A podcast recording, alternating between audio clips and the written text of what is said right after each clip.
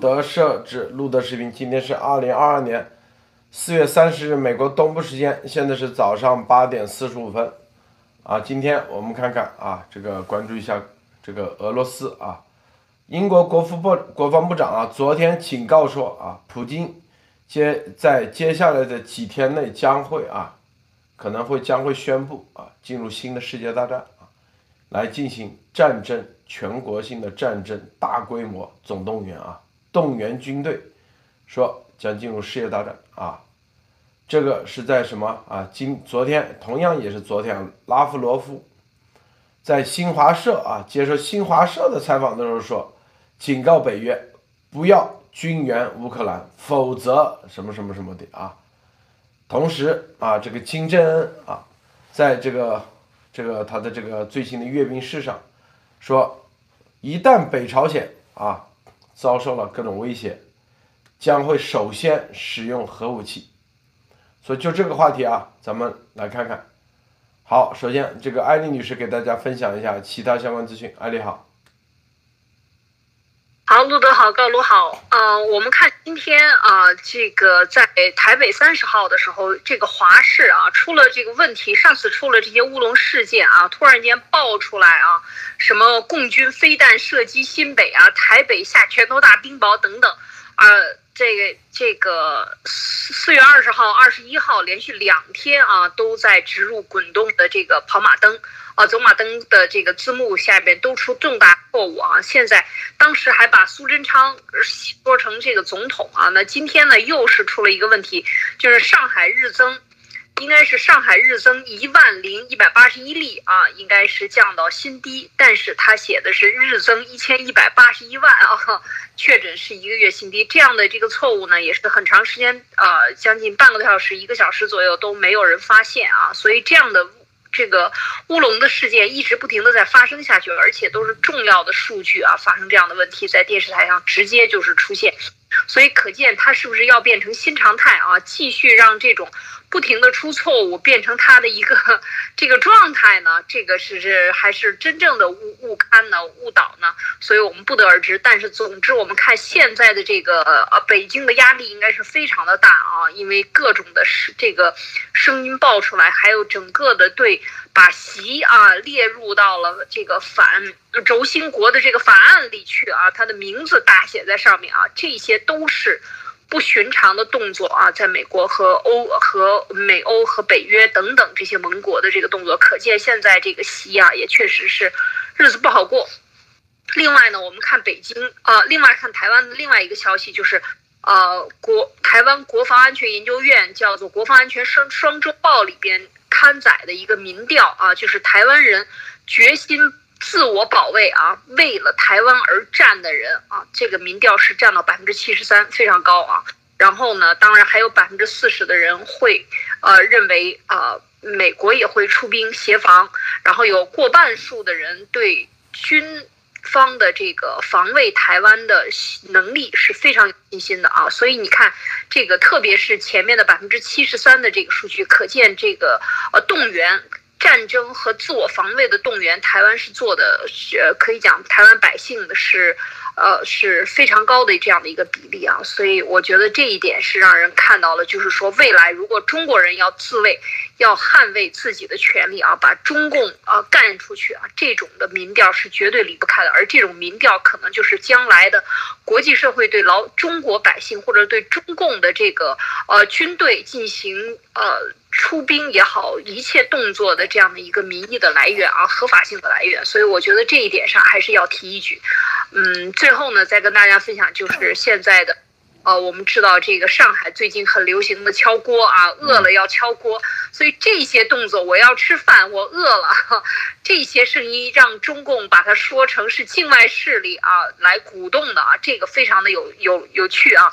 那么接下来我们看到这个已经是把《义勇军进行曲》啊，当时的是抗日义勇军进行曲，还有这个国际歌都是共产主义的啊，共产主义的这个歌曲啊，国际歌现在也马上会要禁了。呃，现在大家饿的受不了的时候唱国际歌，看你怎么办啊？用你共产党的这个。歌曲啊，就或者说共产主义的歌曲来唱给你共产呃共产党听啊，不要忘了里面是有你是不是还要站起来这些这个不愿意做奴隶的人民啊，所以我觉得这些词都是非常适用于现在中共把老百姓当奴役，他自己已经做到皇帝的地位了啊，所以现在这个歌唱给他听，也确实是很合情合理啊，也符合这个应这个景，所以中共现在非常的害怕，所以我觉得我们现在就是。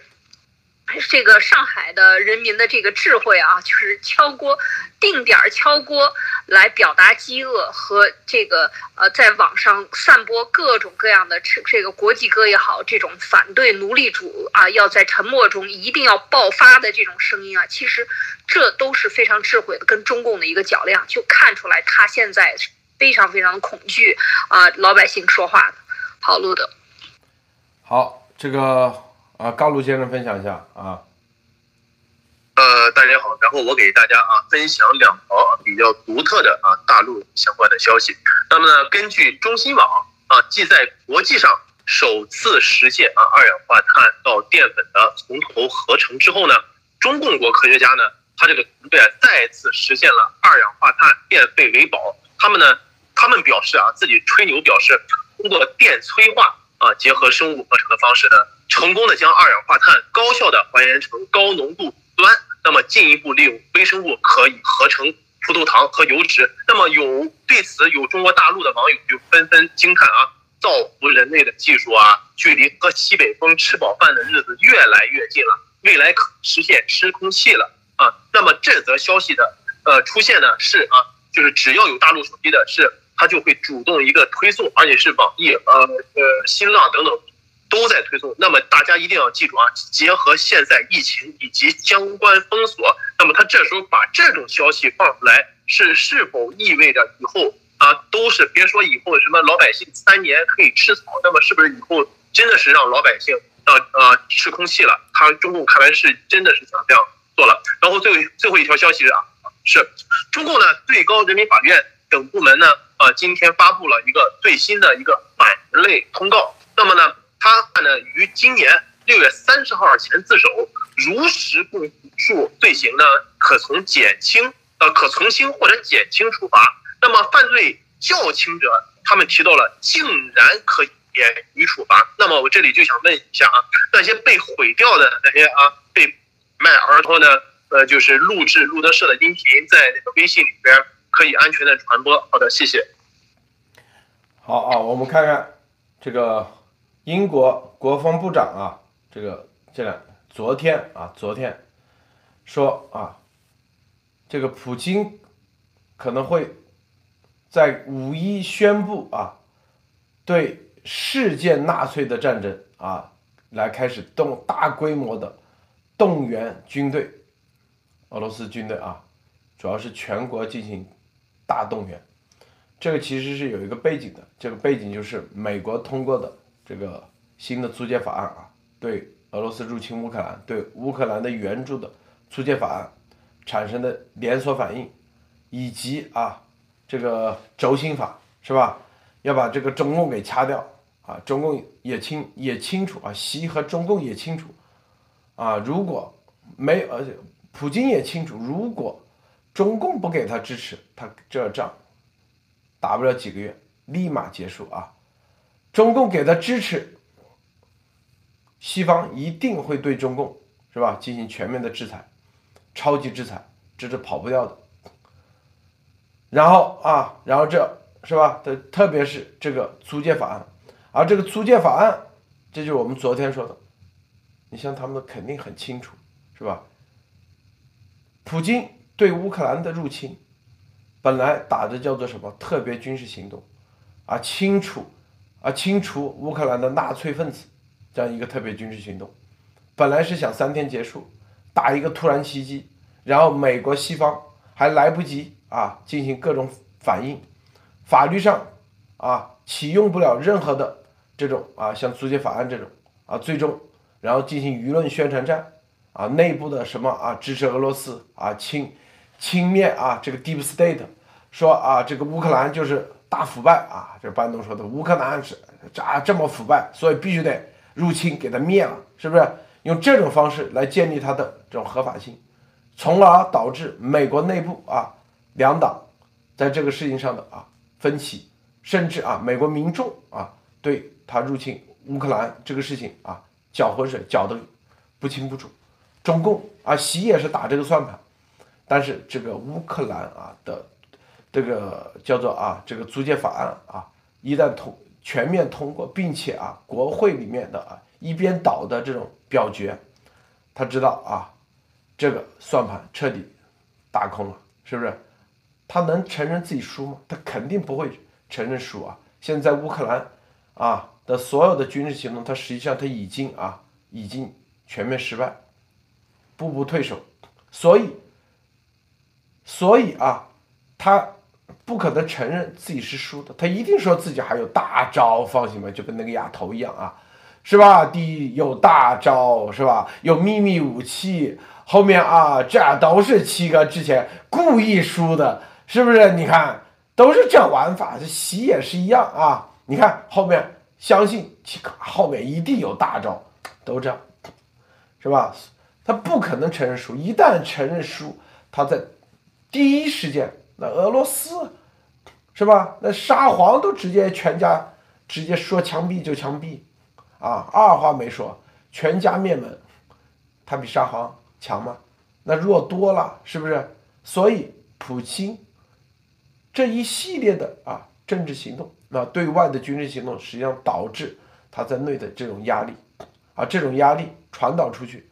他就一定要寻找新的目标，新的啊战争目标，新的战争目标就要建立新的啊这个道德正义的制高点啊，所以这里面就说乌克兰是纳粹新纳粹，我们灭啊他们灭乌克兰就是正义啊，这个北约哪些国家支持乌克兰，那就是支持纳粹，所以我们要把支持纳粹的。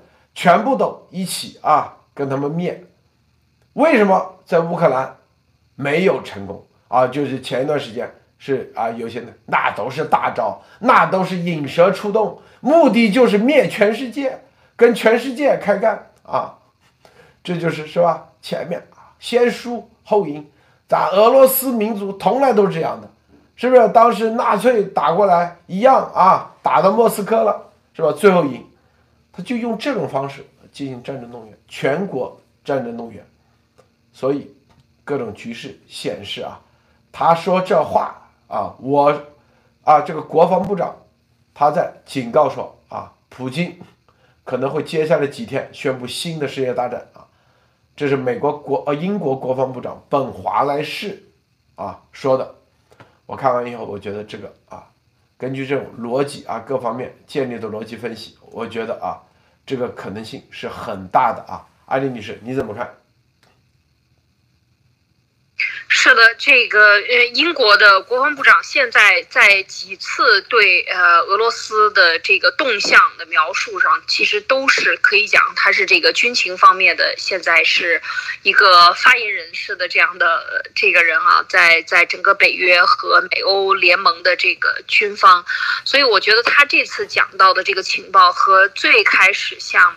拜登讲的是普京要在二月十六号入入侵乌克兰这件事情呢，其实都是可以讲都是预警，早已经掌握情报，也说明他们对普京的行动是非常的，呃了解的，对他的这个监听和对他的情报的追踪，其实是非常的细致的。所以我觉得，第一是他有情报的支持，而且他是军方的。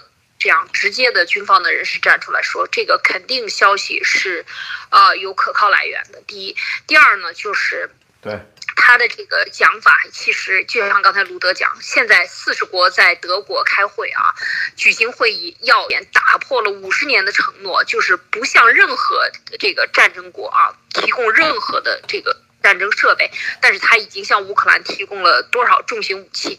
所以，我们看这个这些所有的动作，就是整个的盟国四十个国家。当时我我们说啊，这大部分基本上所有的呃欧洲国家都参与了，当然还有一些北非的几个国家。所以我们看这些这些动作的参与，我觉得是把俄罗斯惹毛了，所以也就有了今天俄罗斯他自己的通讯社没人相信是吧？就是中共的新华社，好歹他设的点儿可能。可能也是听的人会比较多一些，还在观察中共，所以他居然通过中共的新华社来发表他的这样的一个官宣啊，这个拉夫罗夫其实现在越来越不太正常了，非常不正常，这就是战时联盟、通讯社之间的联盟，这也就是。真正的表明了新华社的本质就是中国共产党百分之百持有。大家去维基百科搜，新华社集团啊，新闻集团等等的下属非常多的产业，百分之百共产党的党产啊。所以你看到这一点，你就知道它的本质性质了。所以这个新华社这个这个今天的爆出来，就是他是。拉夫罗夫还批评美国和北约越来越多的军事援助乌克兰，说你不能援助他啊，你你绝对不能援助他。我现在已经把乌克兰和你们四十个援助他的国家都定为纳粹。你想这个厉害了啊，这更多的人参与到这个里边来，他就要可见就是对他的压力非常的大啊，这就是俄罗斯现在的压力。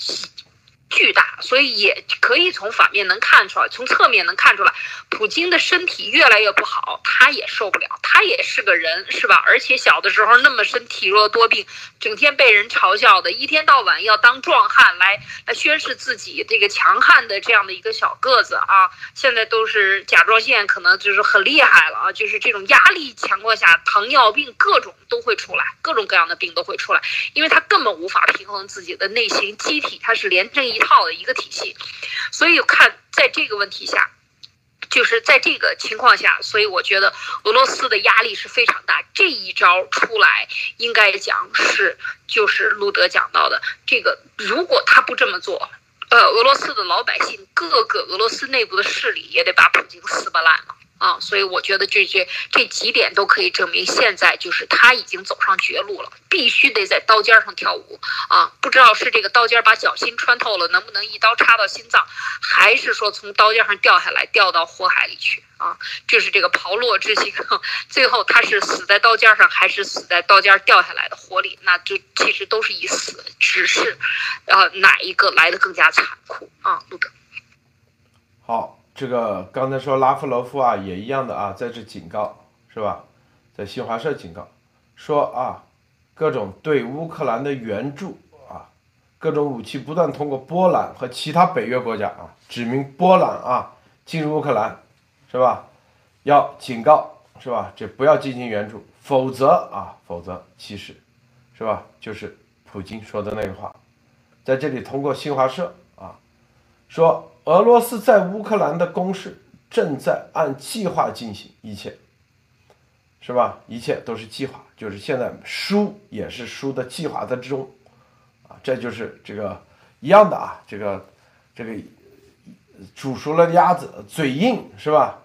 这是当然了，我觉得更重要的，这是他一定会准备一个大招啊，但这招绝对挽救不了他的所有的灭亡。但是呢，在过程中，它会有那么一点点作用啊，就像这个这个纳粹啊，当时，当时啊，是吧？这个叫做阿呃突出部战战役啊，阿登阿阿登反击战，差点把盟军啊打得晕头转向。那一战，盟军死了九万人啊，就诺曼底登陆以后死伤亡最惨重的就是啊阿登反击战，被纳粹几十个集团军。突然间，啊，反击啊，包围，最后死了九万多人啊！你想想，但是最后也改变不了他的整个的覆灭。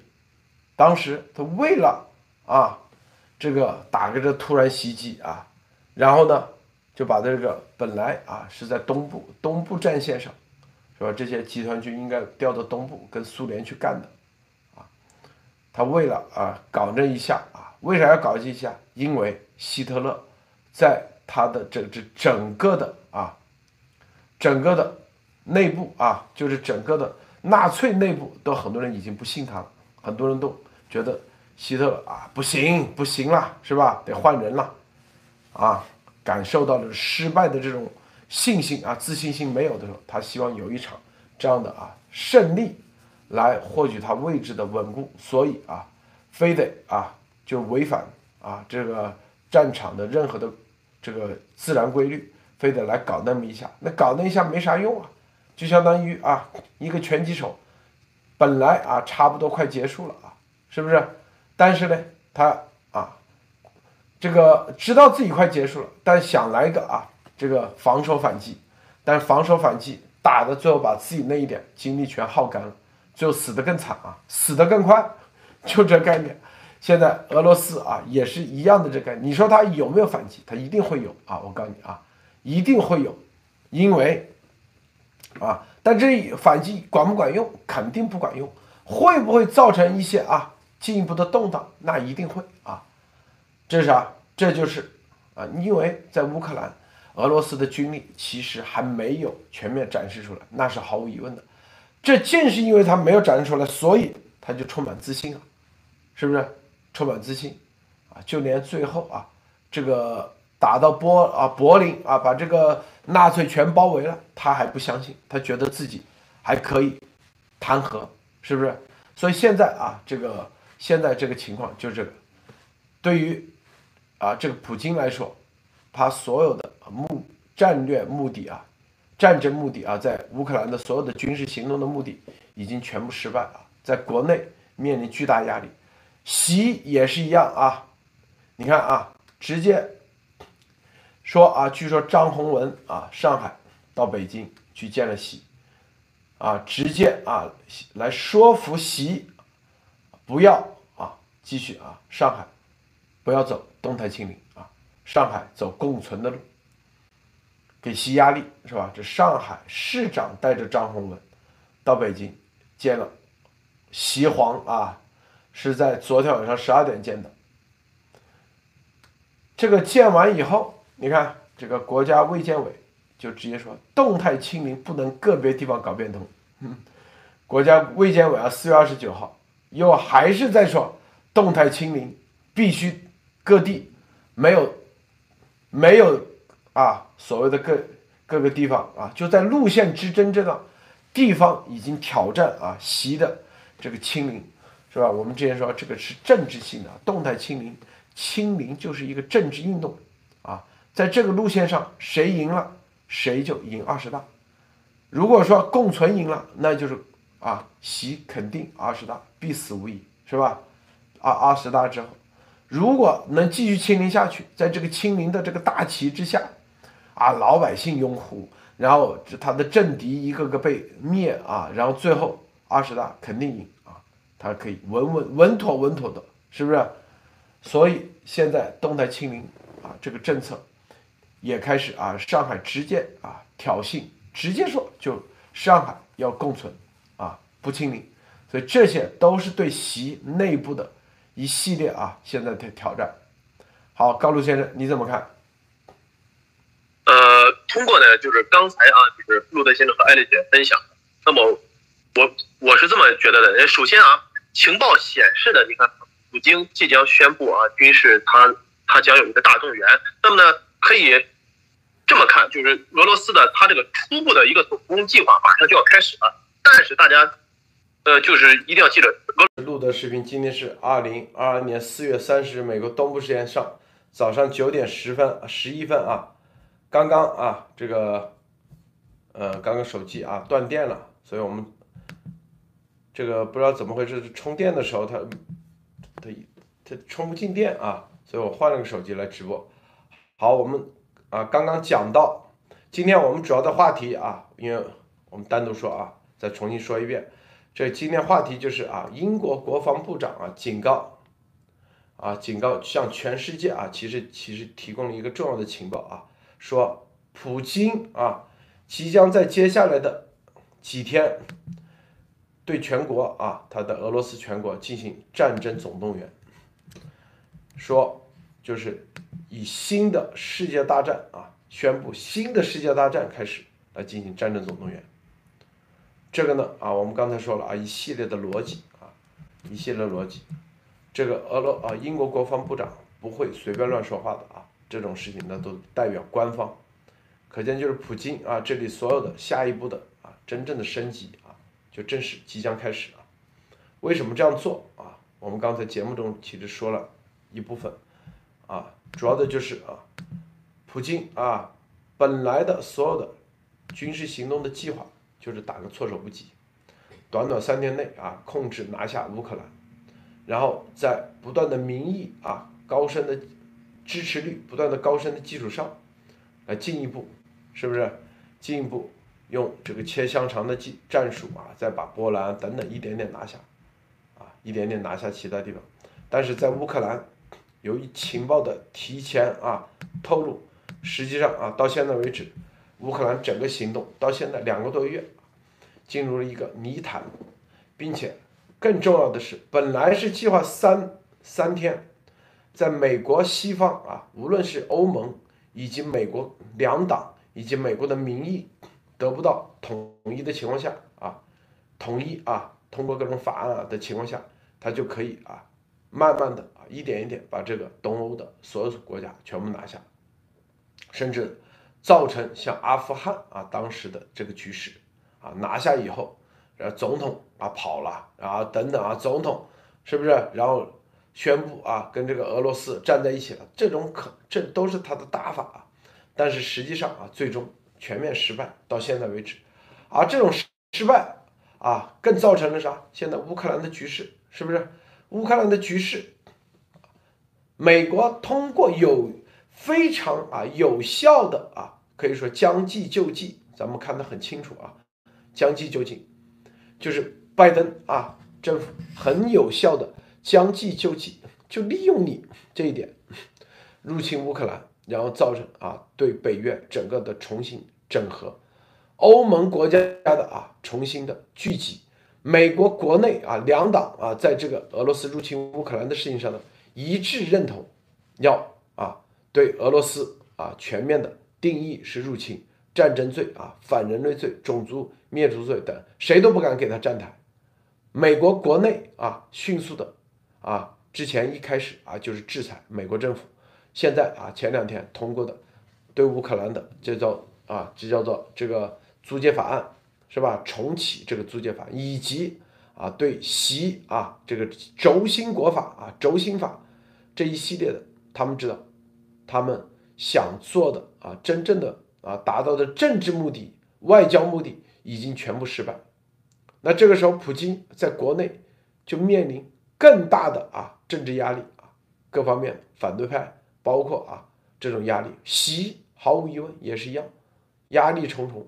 在这种情况下。他只能寻找新的目标啊，新的目标，用这个新的目标把老的啊，就是前面是就跟股市一样啊，你前面买了十万股啊，花了十万块钱，但是跌到只剩一万的时候，没事抄底，我再投入一百万放进去，那前面十万跌的九万，哎，涨回来是不是还可以大赚？他说，你看这叫做啥？先见之明，是不是叫抄底？是不是反抄？就俄罗斯啊，他说俄罗斯民族啊，历史上一贯如此，是不是？俄俄俄日战争啊，先输后赢，啊，俄苏德战战争啊，先输后赢，都这样。所以今天我们讨论的是这个啊，这个话题啊。刚才说到啊，这个习对于动态清零这个事，说张宏文啊到北京去见了习，啊，上海市长带过去的。啊，主要说为什么啊？上海不能动态清零？为什么上海啊要共存？说白了就是直接啊挑战习的清零路线啊。这个习的习很清楚，这表面上啊是吧？在咱们之前做节目已经告诉大家，表面上啊是清零还是共存，好像是一个科学问题或者是一个防疫问题，实际上就是路线之争啊。那如果你上海选择共存，是吧？那之前清零死的人算谁的啊？这个上海市政府所有的区长啊被掳下来的，那算谁的？谁来背这个锅，是吧？据说啊，准备让张文宏啊，准备让谁背锅？说上海啊书记啊旧的那个这个叫啥巩巩什么啊市长还是书记啊，让他来背锅。所以啊。到北京见了李强吗？什么？是李强吗？啊，对，呃，不，不是李强，叫龚正吧？是不是市长？是不是叫龚正啊？说准备让那个 背背锅，对，龚正。所以到北京见了习啊，然后据说啊，然后现在又放出消息来说啊，北搞张文宏说啊，习说了啊，大家可以那个了，五月五号可以解封了啊，逐步解封。实际上，但是这刚建完，这个是北京啊，国家卫健委又说了啊，又开始发话了，动态清零不能个别地方搞变通，这不就是说白了，习就这意思吗？啊，是啊，但最后说国家卫健委说的话。咱我不是专家，这得靠专家说了算。专家就是国家卫健委，是吧？啊，国家卫健委明确说，啊，社会上啊有些说啊，能否实现一些地方动态清零、一些地方与病毒共存的观点？国家卫健委说，这是一场总体战，必须有大局意识，坚持全国一盘棋。只有疫情被有序控制，什么就是让老百姓啊，你这贪官啊，你这个上海帮被有序控制，才能为人民身体啊、生命健康创造提供坚实的保障。所以，所谓疫情被有序控制，就是习的对手现在就叫病毒啊，习的对手就叫病毒。只要病毒被有序控制，那才是啊，来保证习的安全。所以，刚建完。实际上，第二天啊，就说动态清零啊，不可能啊，包括有些说有些是躺平的观点都不行，必须得清零。就是有些说我不清零也不共存，行不行？啊啊，中间路线躺平行不行？也不行，必须得清零，别说共存了啊。所以你看，这就是啊，内部和外部的结合。接下来大家可以看看啊。往哪往哪走，是吧？艾丽女士，分享一下。对，我觉得张文宏的这上呃，从上海到北京见习啊，这个路德的情报啊，半夜十二点哈，这个时间都给出来了，这个太牛了。就是见见到了北京，那你当然张文宏作为专家，那么习不给答复，让卫健委来答复，你看厉害不厉害？这就是答对手。啊，对你，你是专家，我让专家来回复你。专家听谁的？专家还不是听书记的吗？不管是多大的官儿，是吧？你行政的，你你多厉害的专家，你都得听卫健委的书记的，是吧？这书记没下去，上次把卫健委的哪个这个主任吧，还是副主任弄死了。就是说，这个出问题的都是这个副手干活的，因为他分不清方向，搞不清政治路线，或者站错队了。啊！但是你懂技术不？嗯，懂技术的玩不过，呃，懂懂人的，或者是说玩人的啊，玩事儿的玩不过玩人的。真正的这个都是党说了算。所以你看习多会厉多厉害，就是回复上海，就是还是让卫健委出来说，因为我们看最近卫健委一直在说，这个坚持动态清零是一项。不可以改变的未来这个长期的一个这个执政政策，而且他已经把它列为一个战略的高度啊，已经列列为到未来发展的对抗疫情的一个战略的一个科学的。战略的手段，哇塞，这个能用上的名词儿都用上了，基本上就是说它是东方不倒，呃，就是东方不败，或者说真正的不倒翁啊，这样的一个政策。所以我觉得，呃，习用着这一招也是很厉害。那么其实你看，张文宏他是本着一个。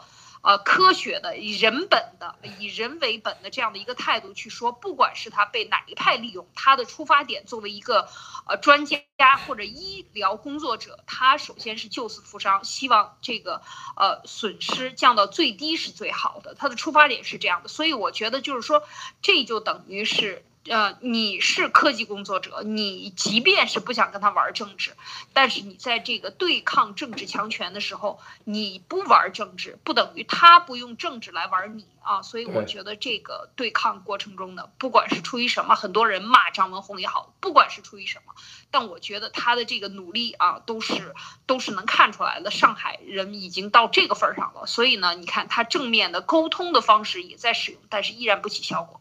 另外呢，就是说最近其实北京也是依然在呃在动啊，北京是马上五月五号吧就开始了，你要拿着过去七天。每一天都是阴性检测报告，你才能上公交车，你才能坐交通工具啊！接下来会更严啊，一天比一天严。为什么一天比一天接近二十大了啊？习只是在遥远的越南的边境广西省拿到了全民的这个通过，他在上海、在广州、在北京身边那么多人，到底他在他有多少敌对势力，他还自己不知道，每一个地方都要这样摸排。排查应该讲啊，所以我觉得这个这个动态清零，习其实人民网已经给出了就是战略的呃科学的对抗这个疫情的所谓的这个办法啊，其实就已经给他定了一个最高的调子啊，录的。现在啊，这个张文宏啊是啊北京市长带过去的啊，不是书记啊，是市长啊，说就是你看啊，这个清零让上海人民生命财产遭受重大损失。是吧？第二，严重影响上海经济社会的发展，是吧？然后，并且啊，这个奥密克戎没有这么大危害性，是不是？然后，但是疫情这个清零啊造成的社会动荡，对执政啊安全会造成巨大威胁，危险啊！这种情况下，跟习说，这个上海啊也要走，就走躺平路线，其实就是共存路线啊，是不是？就是，就既不共存，但是中间叫躺平，什么呢？就是接种疫苗啊，通过接种疫苗的方式啊，实现躺平啊。但是你看这个国家卫健委说，如果啊清零不坚决，你是意思就是你上海不坚决、不果断啊，搞变通，那病毒就在上海当地生根，你上海的生根以后就会。迅速扩散啊，导致疫情外溢，出现跨区域传播啊，成为疫情的传播器和放大器，是吧？造成更大的啊人民生产生命损失，更加严重影响经济社会发展。就说你是吧？说的你他的意思就这意思啊，习就是意思，习当面肯定不会这样说了，是不是？就背后就是呃就是让国家卫健委，这是新闻发布会说的啊。就你上海现在清零只损失的你上海当地啊，加起来多少人嘛？饿能饿死几个人是吧？就这意思。但是如果啊传播出去，那就不是上海了，是全中国所有的。那你这个自己看看到底哪个啊更加严重？那会造成全国性的严重的经济啊经济重大损失，老百姓啊这个生命财产。损失更大。至于说上海啊吃不饱饭啊，昨天这个卫视啊跟我们说啊，这个说啊卫视啊说习近平这个傻逼啊，卫视和他讲上海有人敲盆，他说都是吃的太饱了，他以前在陕北吃不饱的时候，剩下就想睡觉啊，能吃饱还挑三拣四的，富贵病这么多，都是吃太饱了。啊，他是这样说啊，所以，所以他的意思是啊，就这意思，所以就是不可能啊。表面上就是说，意思说啊，这个张文宏觉得啊，习习皇已经同意了，实际上一转脸啊，就立马回去就是批斗啊，啊，这个动态清零更加不可能。这个高露先生啊，你怎么看？啊，我先说一下那个刚。才路德先生说的啊，就是习近平听到那个上海有人因为饥饿啊敲盆子，他这句话的意思是什么？意思就是说啊，其实你睡着了啊就不饿了，如果你有力气敲盆子，就说明你还是不饿啊。其实这就是他不饿还不够饿，是不是？不不饿，你还有力气敲盆儿，那说明你还是能吃饱啊。你你什么时候饿的没力气敲盆，那才是真正没吃饱。习近平其实就是这种意思，他所以说他这个心。真的是，你怎么说呢？真是啊，真是穷山恶水出刁民啊！他他真是那时候长出来的。而且刚才啊，陆德先生说到这个巩巩正啊，巩正呃，将来很可能会背锅。但是你看啊，他这个名字叫巩正，但是中共他做的这个事情确实是有失公正。所以说呢，总要找个替罪羊。而而且又提到了张文宏。呃，张文宏这个事儿让我想起来，当时周星驰有一个电影叫《逃学威龙》，当时那个港督，呃，这个就是就英国的那个警察就问周星驰说：“小朋友，你有没有后台呀？啊，如果你后台不硬啊，不是我的人，那么就你来背锅。那么所以说呢，再结合一句话叫‘全国上下无官政，反腐倡倡廉未见行’，这都是中共的一派作风啊。呃，然后刚才断播的时候，就是我有些话没说完，然后我再补充一下，就是说刚才之前路德先生也说过啊，就是俄罗斯的他这个民族性啊，导致了他们多数人是无所谓这场入侵乌克兰战争的这个性质，但是绝对承载了俄罗斯的未来。所以说呢，俄罗斯普京就会利用这一点，所以说他们这这次战战争入侵战争对他们来说是一定要打赢的。才能书写历史，因为毕呃毕竟俗话说得好啊，是历史是胜利者书写的。而美国的中心法和这个乌克兰的租借法案，呃，可以用两个成语呃来形容，一个是釜底抽薪，一个是围魏救赵。呃，同时呢，我希望大家可以关注一下，就是法国陆军的推特和法国外交部的一个推文动态，这也是反映了欧盟对啊整个乌克兰局势的一个一个就是进展和态度。好，谢谢陆陆先生。这个刚才高卢先生说太对了。习的意思就是，你还能敲盆，那你肯定是吃饱了撑的，是不是？所以这敲盆运动就是，啊，海外的反华势力啊，是吧的运作的结果。你真正饿了，你躺在床上，他说他们说他们那时候饿了就躺在床上睡觉，吃不饱了啊，就躺在床上睡觉，哪有心思敲盆啊？所以就是这这个习的逻辑。我天哪，真的是啊！这个艾丽女士，你看这习的逻辑被这个高卢先生啊一语中的，解读的太对、太到位了啊，是不是？没错，这个其实习的现在对这些问题，你看他说我饿的没劲儿了，我都睡觉。你看他的这个对事情的理解啊，就是这这个认知，他是完全不在一个维度上。人家敲锣是为什么？他不想这些问题，所以你说这个很多人说说习家是不是有精神病史啊？说这个从习仲勋遗传的，我我觉得现在越来越觉得是这个这个真的是脑子里是是有问题的啊！就是说你这个硬伤啊，路德老说脑脑回路不够啊，就是这个他磨平了好多地方，那个地方他就到那儿没有那个弯儿，所以他就从来就是这个过去有句话讲的，这个孔子说的这个不与夏虫语冰。就这夏天的这个虫子到秋天就死了，从来没见过冬天，所以他跟人聊天的时候说这个人犯绿啊，说这个说这个说冬天怎么样？他说你这胡说，根本就不可能，没有冬天啊，这个这个到怎么样怎么样？所以这个就是。真的是他没经历过冬天啊，三季人应该讲这么来形容他，就是缺一个季啊，还差一点儿，脑回路不够啊，应该是这么形容。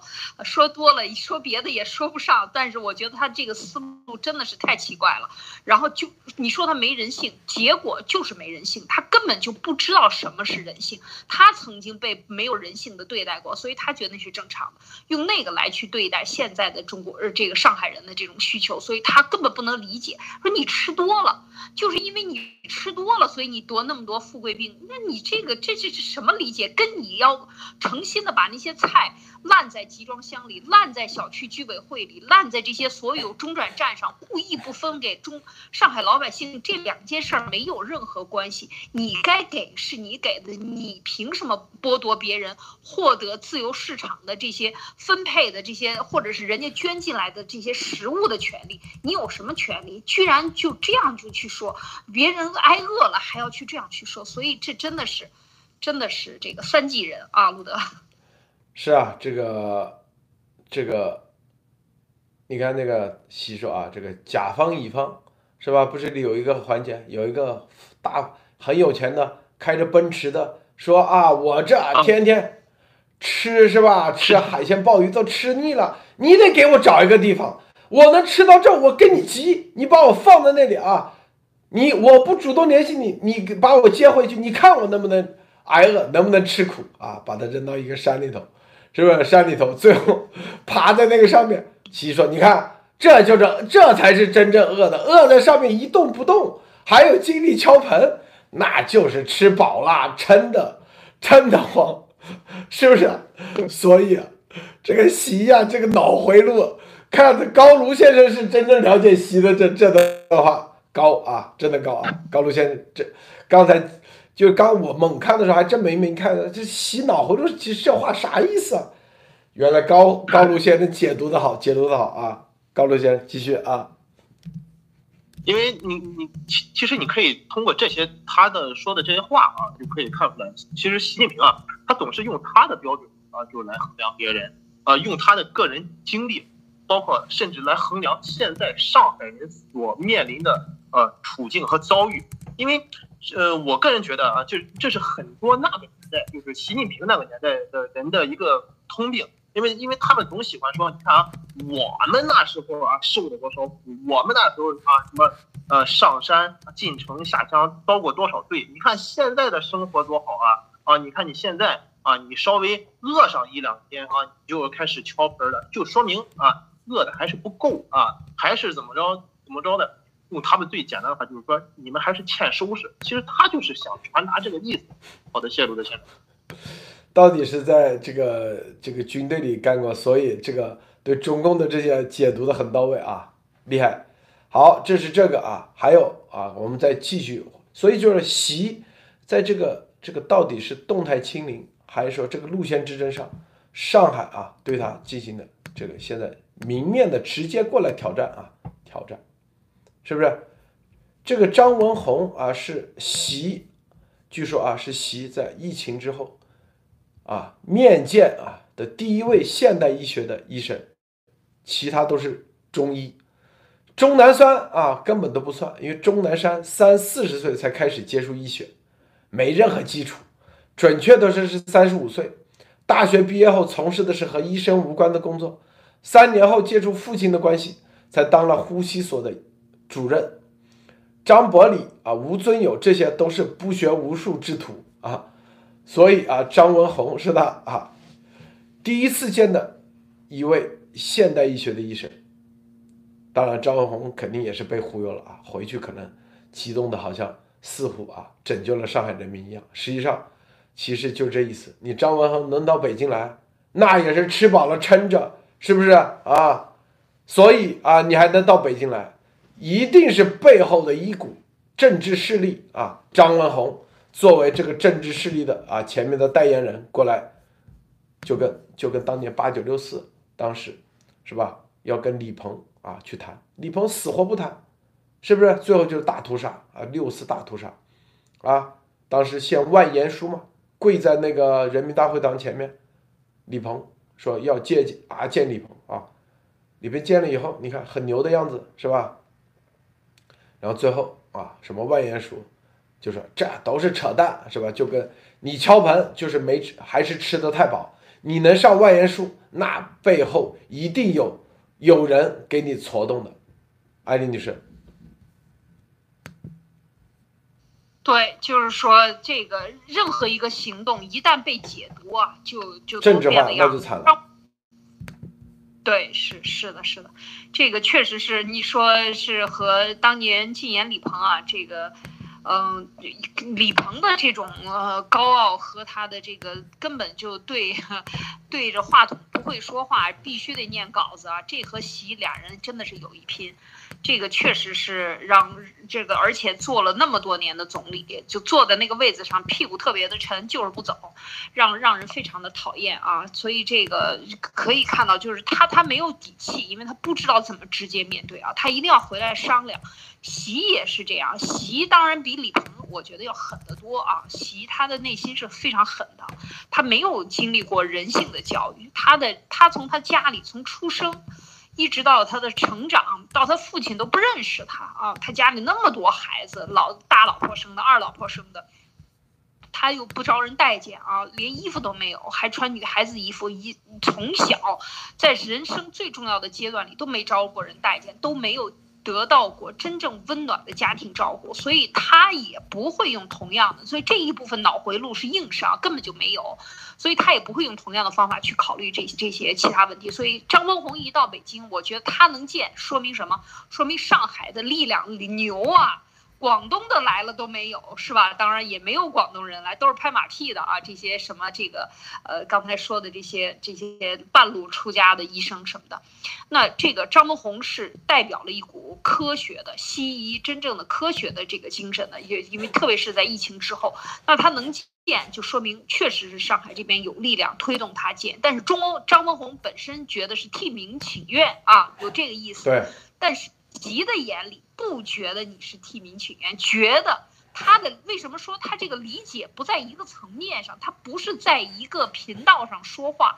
你说你的科学，他是讲他的政治，所以他要讲他的政治，用政治来打你的时候，他不直接回你，他就就是用卫健委。大家要看一看今天的这个人民网上刊出来的这个卫健委的这个大标题，可是真的不了。不了不得，就是动态清零是疫情防控务必守住的底线，而且（括号）权威发布啊，任何人不许挑战。你敢挑战我，那挑战红宝书，你就是挑战毛主席的地位，你就是挑战中国共产党的这个在中国的共领导地位了。那你就是上升到阶级斗争路线，你是人民还内部斗争，还是人民要要要发动对党中央的挑战？你是要搞武斗，还是要搞文斗？你是什么意思？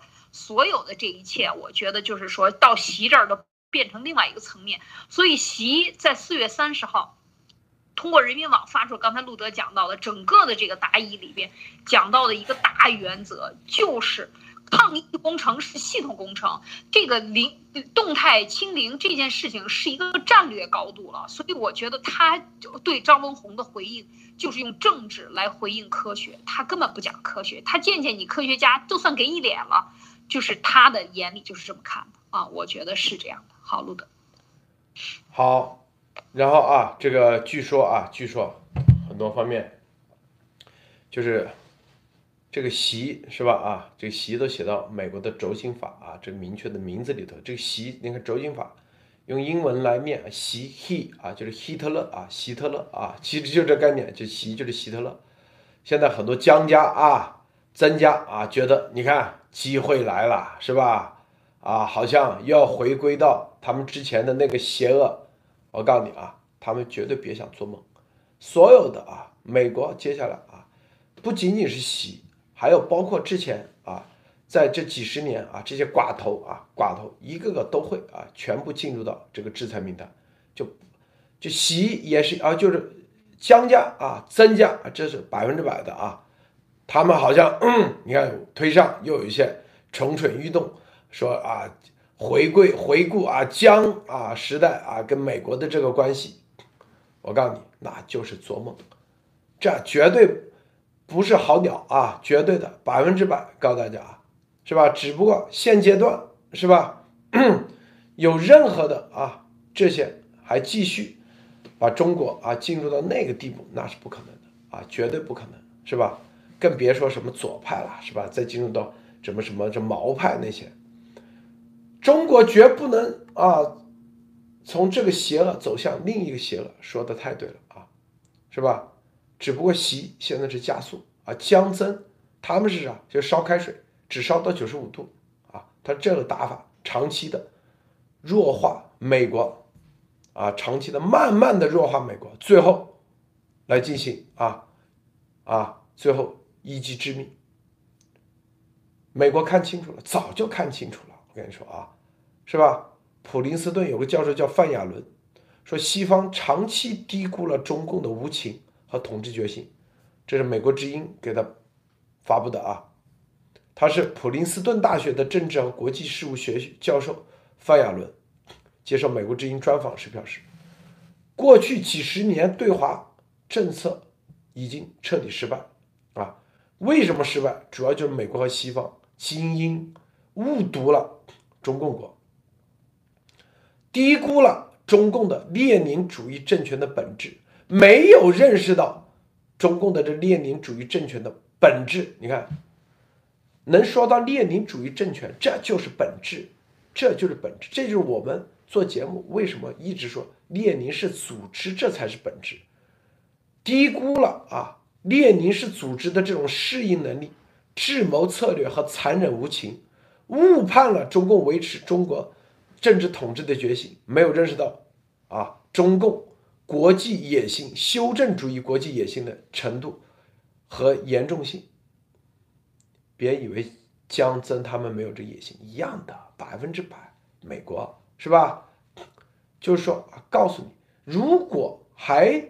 回想用江增那种方式，照样是养大中共。江增也是列宁式列宁主义政权，明白吗？啊，必须摧毁的是要是中国的列宁列宁式组织，简称列宁主义政权，这个本质才是真正的本质，而不是说叫啥党、叫啥名字，是吧？是吧？跟美国的关系啊，只要是列宁主义政权本质这样的本质的，和美国，哪怕你是盟友，你最后美国也被他搞死；哪怕是敌人，你也会被他啊搞得很烦，是吧？这就是范亚伦最新的新书，叫《误读中国》。所以他还说说中共对于政治的列宁主义联合观点，他们长期存在的野心。他们对西方的敌意之深，啊，以及现在对其实力增长的信心，这些集合在一起，啊，这就是啊，他一定会催生出这种邪恶。所有的一切就是列宁式组织形成的列宁主义政权这种本质。什么叫列宁式组织？什么叫列宁啊主义政权？列宁主义政权，它就建立了个苏维埃。啊，在苏联叫苏维埃，他就是啊，就是以这种委员啊，有各种政治局啊，在中共国现在叫政治局啊，政治局中央委员，就是各种党员是吧？都是秘密党员啊，有公开的，有秘密的。这种党员就是就是丫头那种嘛，是不是？你只要一一招入党啊，终身为党，一旦啊不能叛党，所有的就。啊，你在这个组织里，在那个党啊，在那个单位里头，都是他党员，然后有秘密的，有非秘密的，然后在啊，在苏联的话，比如说他当时也有杜马，那杜马会议，因为纳粹是公开的，他公开的，我就是纳粹，就纳粹党，是不是？啊，他这个列宁式的是比纳粹还邪恶的，他是有秘密党员，然后渗透到对方，然后在杜马会议的时候。啊，一致行动，通过某种法律，啊，这些法律最后就变成了邪恶的法律。中共它就是这种打法，啊，美国它有两党，但是美国的党它是自由进出、进入、自由表达，这就是美国的党，是吧？你你在比如说美国的两党，共和党可以啊挺。民主党的民主党可以挺共和党，它不是列宁式组织，它不是列宁主义政权，核心的就是，而如果美国、中共、俄罗斯就在想方设法把美国变成列宁主义政权，什么意思？就是让两党啊，就是只有党性，只有政治，没有共同的价值观，就是极端，是吧？你看啊，这个。很多人不承认啊，某某某某啊，说白了，他们就是只要啊左派的承认肯定的我都反对，只要左派反对的我都承认，这就是列宁式政权的一个最重要的标准啊！只有党党的党外无党，党内有派，他们就玩这个，党外无党，就用他的党把对方全部啊没有了，然后最后有秘密的党，最后这个党控制了国会。控制了议会，控制了法庭，就是你的法官也是他的，控制了律师，控制了所有一切，这就是列宁主义政权的一种本质，啊，这是很恐怖的。列宁主义政权，他这个党之所以能够形成，最早就是威廉皇帝啊给了他 五千多少五千万还是多少马克金马克，是吧？让他组建。他为什么有这些秘密党员？就是因为有钱，让他来。中共为啥？就是立当时，苏联给中共提供了多少啊马克是吧？几百万马克一个月的，说一个月的党费都是几百万马克。当时啊，号换算成美元就是几百万美元。当时整个说山西省的所有的啊财政收入才一百多万。说阎锡山对他们都羡慕的不得了啊！这帮人也没军队，啥都不用，所以他就可以发动秘密的，这就是资金来源很关键。所以这丫头的资金，他就是这种方式来发发展海外的这个以打着所谓的反反党名义啊、反共名义发展秘密的这个列宁式组织啊，这个钱从哪来？是吧？核心是钱从哪来？说啊，路德没钱，没钱是对的。我告诉你，咱们没钱是对的。如果我们啊钱多得很，又是秘密的钱，我告诉你，路德节目一定是邪恶啊。咱们没钱，那就形成不了。美国的所有的政客，你看有钱没？没钱，是不是？啊，哪怕做了啊什么议长啊，说什么参议员，他都没钱啊。只要稍微有秘密的钱，一定有人质疑。中共不就是搞这个吗？所以列宁式组织是核心的根本。苏啊，就这个江增也是列宁式组织，这是关键。所以美国看清楚了，看清楚的本质不是习。当然了啊，那关键这个就是你熄灭了，你不灭这个列宁式组织、列宁主义政权，你中共。未来一定也是美国的最大的敌人，一定也是摧毁美国的主要力量，是吧？最重要的力量。所以，是不是习那百分之百要灭，毫无疑问啊？那如果习不想被灭，那赶紧像戈尔巴乔夫一样解散这个列宁式组织，一直那你就正儿八经你就啊，习就活了，中国也就活了，是不是？但是别想着说啊，熄灭了，还有别人什么江增的人上来，然后再延续这个列宁式组织。我告诉你，做梦，更加不要有啊，中共没了，但是还有第三个列宁式组织，不叫中共，叫另外一个名字，你绝绝对做梦啊！不信走着瞧，是吧？绝对的啊，等着啊！这个安妮女士，你怎么看？是的，这个讲到这个列宁式组织，呃，我我觉得这个这种表达方法应该是更多的这个研究啊，或者很清楚，呃，苏联对苏联冷战时期非常清晰的这些美国的研究人员是非常说的，一说到列宁组织，他们马上就明白了。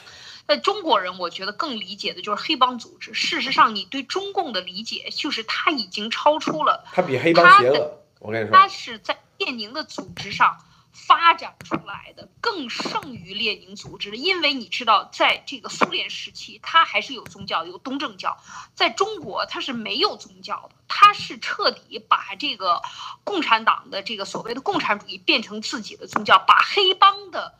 帮规变成了一种信仰啊，这个是非常可怕的。任何一个宗教，你都可以来去自由，只有共产党加入我共产党组织，只能我开除你，不能你自动脱党，没门儿。你必须你要自动脱党十年。我认识很多人啊，在前三三三四年吧，这个共产党突然发现，这个因为法轮功搞的这个呃退党啊，这个已经是彻底的摧毁了共产党这个组织了。所以共产党把过去二十年没交党。费的人全全都找回来，全部给我交上党费。敢说你脱党，我弄死你！所以你看到，就是我认识的很多这些都已经早就不在单位、不在企事业单位干的人。跟我讲补交了十万、二十万、三十万党费的比比皆是，很多啊，很多。所以你看到这一点的时候，你就知道他的这个本质，他去，他是在列宁组织上又发展的更厉害的这种组织。这种组织我以前老喜欢说，这是政教合一的一个邪党组织、邪教组织，呃，它是列宁式的一个组织模式，但是它利用了政教合一，它不仅是一个组织，它还有一个信仰。啊，所以他是更邪恶，而且最重要到习这个时候阅兵的时候，大家都记得习的阅兵是把党旗放在前头，国旗放在后面，就是没有这个党就没有中华人民共和国。所以你看，这个党一旦非法了，大家知道这个这个气门就在这个地方，党一旦非法了，这个这个国可能也就非法了啊。所以我觉得这个是很有意思的，就是说整个的这一套做法，它的这种绝对的权威性，只能让。让他变得更加的变本加厉，从你那里获取或者抢夺人民老百姓或者这些韭菜的权利。这就是说回到我们昨天晚上讲到的很多很多老百姓，你的内心你都不知道怎么活着了啊！我出门不对，对还是出门不对呢？今天我看到。很多北京的朋友啊，因为北京的朋友很多，说我今天小区我是应该出门还是不出门？因为现在还没给我们小区定封条，我现在出还是不出？发了很多朋友圈，大家都在互相问，你看到了吗？这就是说，当我们讨论我们能不能卖我的左脚先还是卖我的右脚先的时候，把这个变成讨论的问题的时候。这已经是非常可怕了。就是说，你不仅是把你出门的权利、你自由活动权利、你所有的权利都让出去了，而且你人家在那忙着制定来规划你切你的肉啊，是这个是顺着刀切还是逆着刀切？你就把胳膊伸出去，你看看你这个怎么切哪块，别给我弄疼了。你就是说。他的这个思路就是在这样的组织下日久天长的侵蚀以后，把中国人变成了现在的这样的一个畸形的态度。所以我觉得，就是讲到这一点的时候，讲回到美国这些学者认清了中共绝不是一个党派啊，他对外永远对内对外是两种做法，因为他的语言的特殊性，因为曾经被美国曾经渗透过美国，被美国利用过啊，或者跟美国合作过，搞搞定了苏联，所以就是。对他放松了警惕，一直用这个韬光养晦的这种装孙子的办法，外交政策一直在装，所以美国人真的是被施了障眼法。那现在美国的智库这些研究学者看清了中共，他不是党派，他搞的人民选举什么什么议会，这个所谓人大人民代表大会也好，所谓的政协也好，所谓的什么这个国家的这一套所行政管理体系。都是骗人，因为他没有搞清楚这个共产党到底和这个政府之间、党政之间的关系是什么。当他真正的搞明白党旗在上、国旗在下的时候，我觉得现在更多的美国的学者清楚了，美国的政界人士也清楚了。啊，路德，这高路先生分享一下啊，你怎么看？啊，我把呃这个地方然后分两点吧。呃，首先啊，就说一下啊。这个轴心法的，它这个推出呢，这个绝对是啊釜底抽薪。那么中共呢，那些老的政治派系啊，谁都别想前去翻身。你们还想东山再起，那是绝对不可能的。别忘记啊，这个病毒溯源的事情还没有找中共算账呢。啊，你们是以为习近平说他自己亲自指挥、亲自部署啊，就没有你们的事情了？这完全是啊，这绝对是痴人说梦。所以说呢，中共这个政权啊。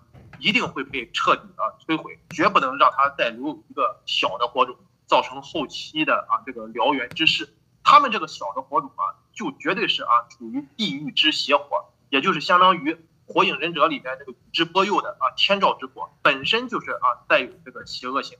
然后呢，最后我又想说一下啊，这个刚才那个张文宏的事情，我一下，啊张文宏的事情我要补充一下。那么我觉得呢，就是个人观点啊。就是这个上海的这个替罪羊，其实就已经内定了啊。张文宏能去北京啊，其实测这习近平他想放出一个信号，就是说，哎，我是亲民的啊，我可以和你谈。但是问题呢，在你们上海的内部啊，在张文宏背后的派系，所以说呢，习近平让张文宏过来，其实就是赌过场，这是习近平的一个政治的一个亲民的一个作秀。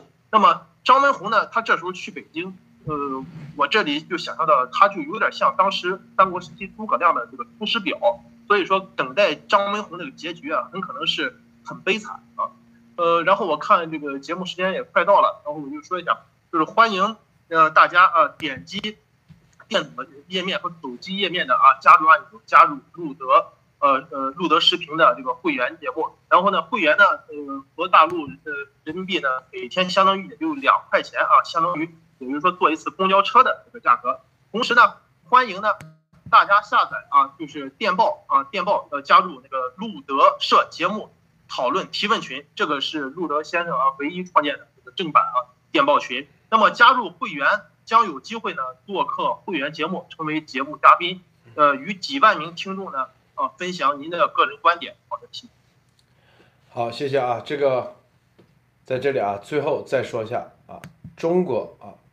这个绝对啊不是啊，如果说啊江增是吧，他们成为一万个柱子中间的一两个，就中共的啊党产一定要全部啊全部清零，全部啊把它通过法律的方式啊这个党产啊所有的党产海外的海内的是吧国就跟那个国民党后来不是也把所有的党产清零吗？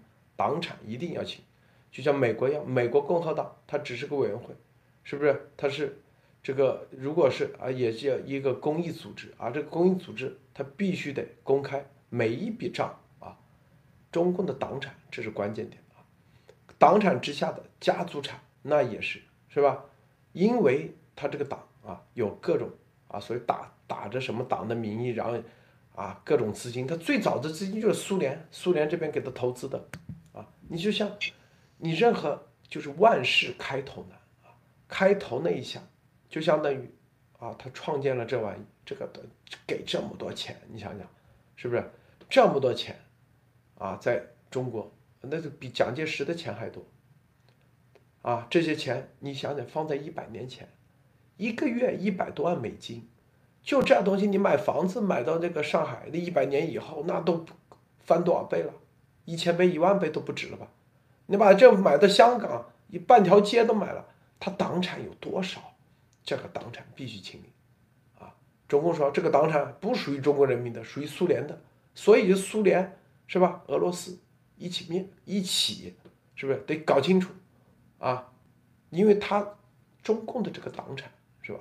最重要记住就这个党产，因为有很多钱，他是来一九，你想一九一几年，是吧？就开始了，那个时候钱多值钱，他党产很多人他他是买成物物业，在香港甚至在美国，你想一百多年前在美国曼哈顿买一栋楼那是多少钱？谁也不知道这这都现在翻多少倍了，是不是？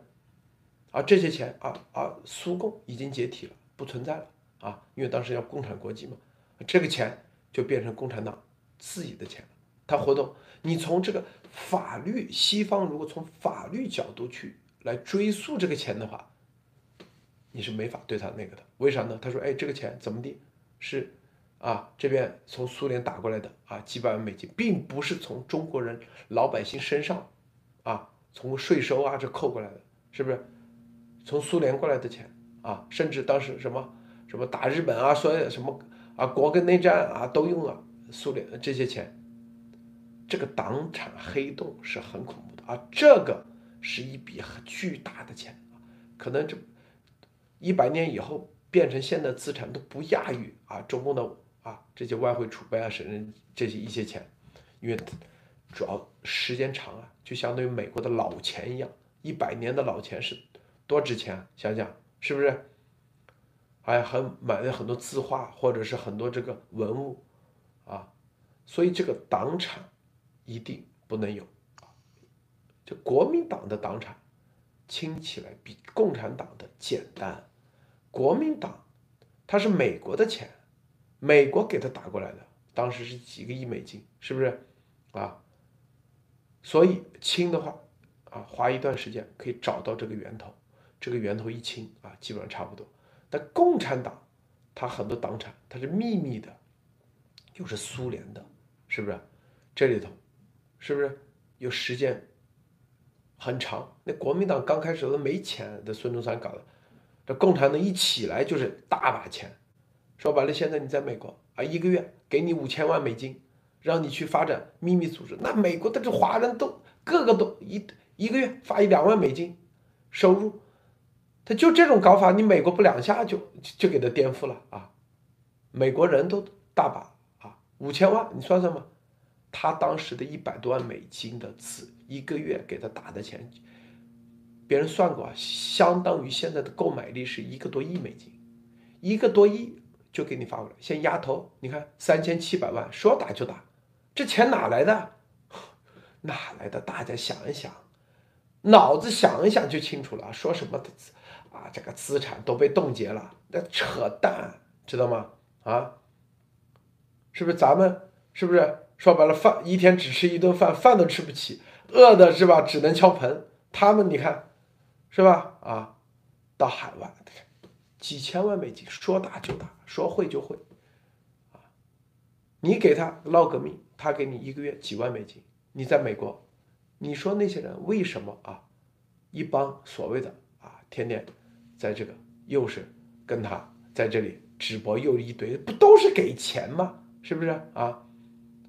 中国还需要这样的吗？这就是列宁式组织的根本。